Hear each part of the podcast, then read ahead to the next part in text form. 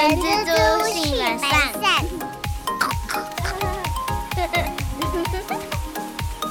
Hello，大家好，我是后。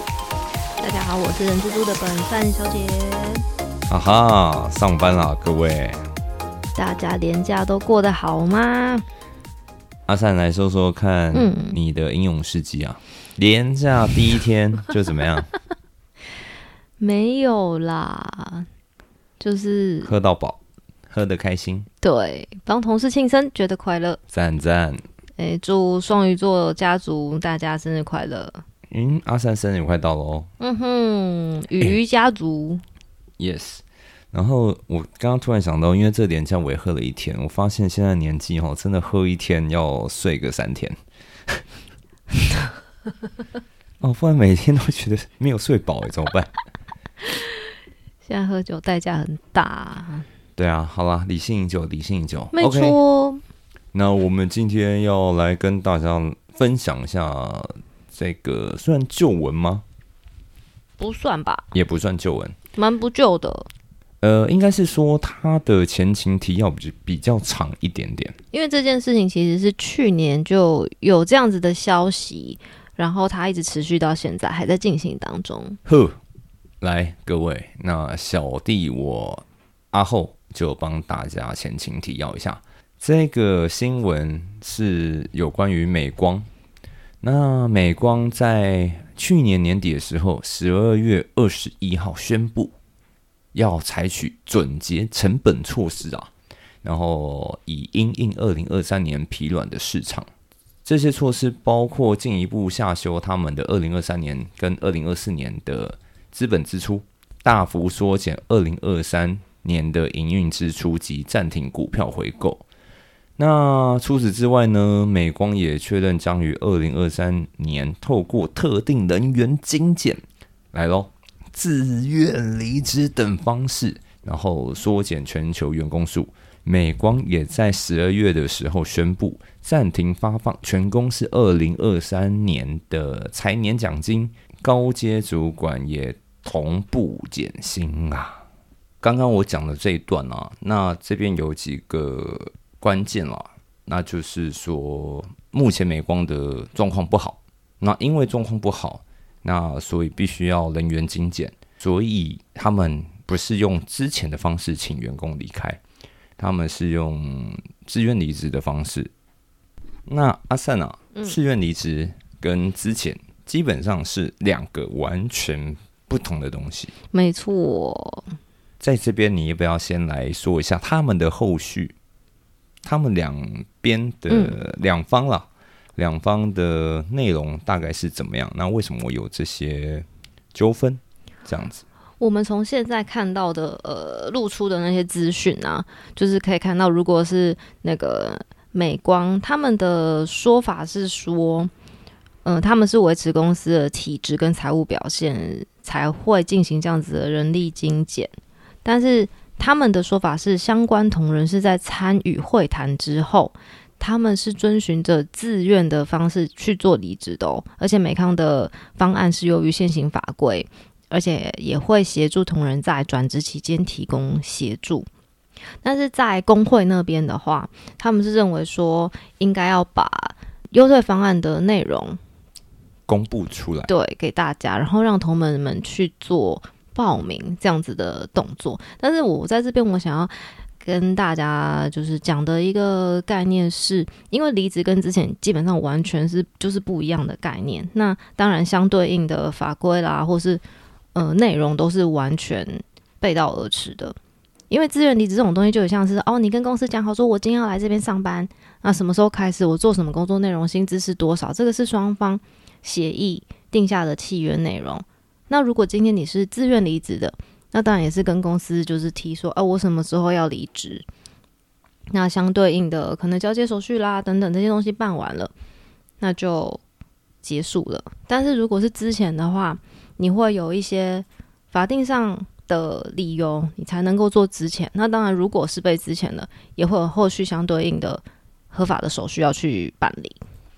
那阿善呢？说到这里啊，什么情况下雇主可以支遣员工？雇主到底可不可以支遣或是解雇我，然后给大家一个基本的概念。那在什么样的情况之下，雇主可以解雇员工呢？什么样的法定事由才可以这样子进行呢？那劳基法里面有两种两条有讲到可以呃解雇一般员工的，那一种就是大家比较熟知的解雇，就是之前那。另外一种是惩戒性解雇，就像 “you are fired”。我们刚刚讲的那个，如果有下面以上六个情况的时候呢，老板是可以不用经过预告就终止跟你的契约哦。那有那种情况是哪六种呢？我们快速的让大家知道一下。第一个是在订立劳动契约的时候，你就虚伪的意思表示你让雇主误信了，然后让他受到了损害。那第二种情况是你对雇主或是雇主的家人啊，或是雇主的代理人，或是其他共同工作的劳工，你施予暴行，或者是有重大侮辱的行为，这个太夸了吧？所以被 fire 好像比较可以理解吼。这个就所谓的惩戒性的解雇之前哦，解雇是的。OK，那第三种情况是受有期徒刑以上刑的宣告确定，然后还没有。预知缓刑或还没有准一科罚金的状况。那第一个四个是违反劳动契约或是工作规则，情节重大。第五个是故意损耗机器、工具、原料、产品或是雇主的所有物品，或是故意去泄露雇主技术上或是营业上的秘密，导致雇主有损害。那最后一个是没有正当理由，你继续旷工三天或者是一个月内旷工达六日以上的人。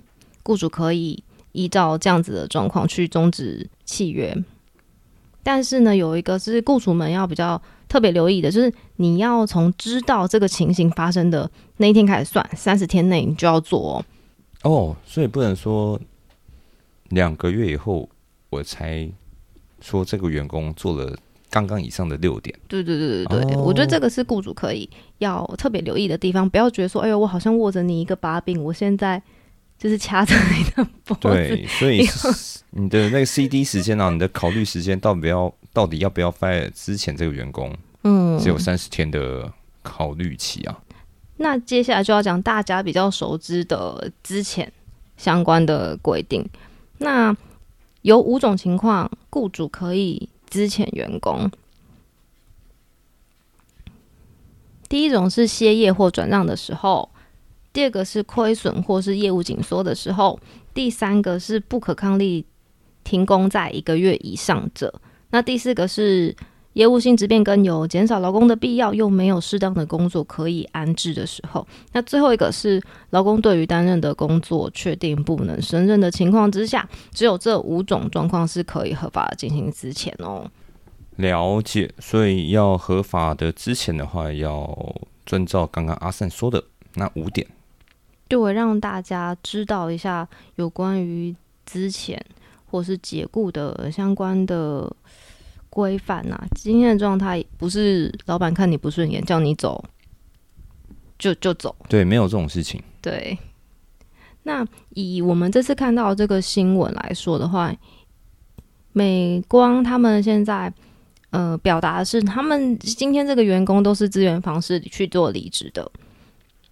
那但是对工会他们来说，他们接收到的讯息是公司只有提供之前这个选项，所以现在这个各修各化的情况呢，就是也是可以让老板们公司这边有一个相对应的概念，就是其实之前这件事情真的是没没嘎嘎就贼啦，要很好妥善的处理好，其实真的也不是那么容易。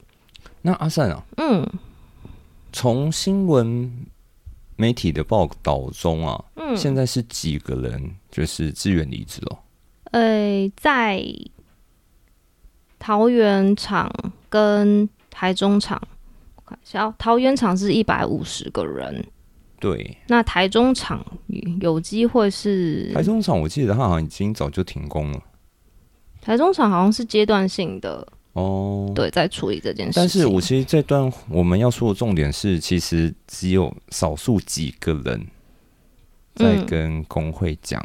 台中厂的部分是三百五十个人，但是台中市劳工局他们那边有说明说，因为台积电有也有人力上的需求啊，所以这三百五十个人，呃，有机会刚好可以就是弥补到台积电或是其他科技厂的人力，所以大部分应该都是已经有新的工作了。对，嗯，然后在台中厂啊，桃园吧，哦对，桃园厂那边。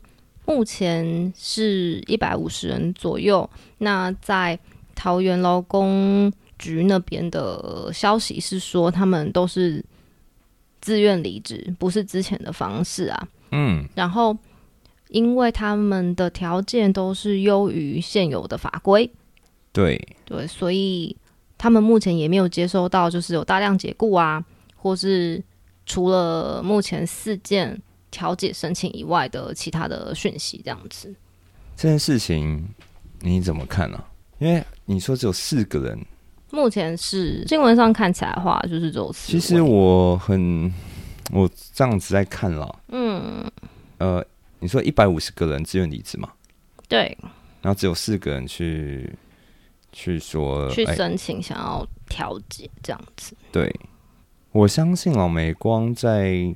请员工自愿离职这件事情上面，我呃应该会有一些人拿到不错的钱呐，或者是什么，嗯，那一定也有人拿到没有到达他理想中的金额，但是这整个比例来看呢，嗯，好像被克数的反应没有弄那么多耶。就是有关于那个之前费多寡问题，也是在网络上有引起蛮大的讨论啦，就是其中。呃，有网友在论坛上面分享了，就是他说他在美光待了五年多，前几天上班不到小时就被约谈了，然后无预警的知道这样的消息，但是因为之前费超过六个月以上，比分红还要大包。对啊，对，所以我在某个层面上其实相信很多人是经过计算之后，嗯，觉得会比。之前还要更好，所以他接受这样的条件，我相信这是有蛮高的可能性在里面的。另外一方面，我在想，美光如此如此这么巨大的一个公司啊，他们的 HR 也一定很会精打细算，嗯，也不可能亏待员工到哪里去了。不过之前我们有时候在处理的时候会特别的紧张，有一部分也是就是感受上面。的问题，这个我记得我们有一期就有讲到，如果公司真的营运不好，嗯，那大家都不想走，但当然啊，今天前提是没有人想要走，哼哼。但是你知道，这个就是我公司就收入不好了，那大家我要每每个月的支出，就是对于公司来讲，那支出一样多，嗯，那公司其实也会受不了，嗯，对。那我觉得今天美光竟然已经。呃，算是很有诚意的给这些呃自愿离职的这些不不知道金额啦，我们他们没有没有没有公布嘛，嗯，那我们只能嗯，其实也没有也没有怎么样 哎，就就只在旁边当吃瓜观众，没错，这样子看看而已啦，没错，只是说现在在一些论坛上面看到的，的确就是蛮丰厚的啦，就是像有的人是六个月，然后再加上年资。往上再叠高，对。对，然后主管的话就是当然也会在更多，不过当然啦，也有一些人会觉得说，哎有一些留下来的不一定也会情况不一定会比被请走的人好。我觉得其实还是离开的人比较不好，因为如果你看哦，他今天刚好在呃不管几岁啦，对，如果更惨一点的，可能四十到六十岁。小孩还小，嗯，要养家，对，被中年失呃，就中年失业了，其实这压力是非常巨大的，真的没错，可能还有房贷、车贷，对，但是贷。同时间，我另外一方面在想，美光公司里面的呃，不管是董事长、总经理，他们压力也绝对不会比这些人比员工的压力来的更小，因为其实你做一家企业，你要你要做的是一个社会责任，没错，那他真的就是养不下去了嘛？对啊，那也是希望说大家都可以，不管你今天有没有被被自愿离职，嗯，啊，都我还是祝福他们呐。没错没错。嗯然后劳工，哎、如果是在台公市劳工局，他们那边就是直接有表达说，如果是台中厂的话，他们的资遣费是优于劳基法规定再加罚三个月，嗯，所以这个政府还多帮助你一下呃，不是不是不是，啊，不是吗？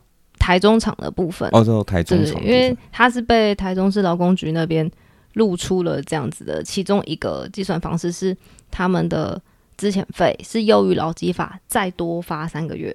对，对，所以可能有的人就会可以接受这样的这样子的条件，然后愿意自行离职，也是有可能的哦。嗯，那我们要不要说一下正常的资遣费大概会落在哪里啊？那我们还是稍微介绍一下薪资资遣费的部分。就这这边我不特别说，是因为呃，薪资资遣费的话，因为以美光这个公司来说，它的在台成立的时间一定是超过九十四年之后了，所以你是在九十四年七月一号以后，你初次就业，或是你离职，然后再去受雇，或者是你从旧制改选新制的人，你基本上你的资遣费一定都是会适用新制的资遣费，所以我们嗯。今天这边就只讲新制的资遣费部分。好哟，那我们用一样用最简单的方式去去讲这件事情。我们现在的规则呢，就是你满一年会有零点五个月平均工资。那如果你没有满一年，就是按照比例去做计算。然后最多最多的话，就是发给六个月平均工资哦。嗯，就这样。没错。那平均工资怎么算呢？是在事由发生前六个月内，你所有拿到的薪资除以那个那段期间之内的总日数的金额，就是你的平均工资。那我觉得另外可以让大家们就是知道，就是可能在事发前六个月，我万一我因为职业伤害在医疗啦，或者是我请很多天的那种普通伤病假啦，或者是我留职停薪，像刚刚讲的那几个比较特殊的状况，那我们在计算平均工资的时候是不会计入的哦。好的，对，所以如果同不是同事，如果大家真的不幸有这样的情况的时候呢，记得要去检查，就是你在被算之前费的时候，以上刚刚讲的那些时候的薪资是不能够列入计算，不然将会拉低你的平均工资。然后另外啦，那个资遣费，呃，其实这一题我们之前有讲过，就是廖老大，对不对？这边要再跟大家复习一下嘛，就是有关那个孕妇啊，然后没有问题。呃，今天如果是不不论是公司端或者是你是员工，有一个大家可以可能要特别留意的部分，就是如果今天你解雇的或是之前的是怀孕，或者是在育婴留职停薪的员工的话，有什么特别需要注意的？我们第一个，如果是在怀孕分娩期间的员工的话，要注意的是。他在呃这段规定的期间之内，雇主是不可以终止契约的，所以当然你就不能资遣他。对，那第二个是有关于劳动契约的部分，就是以前会听到一些比较比较荒谬的约定，是说在劳动契约里面约定说，如果你在公司里面有怀孕啊，或是结婚啊。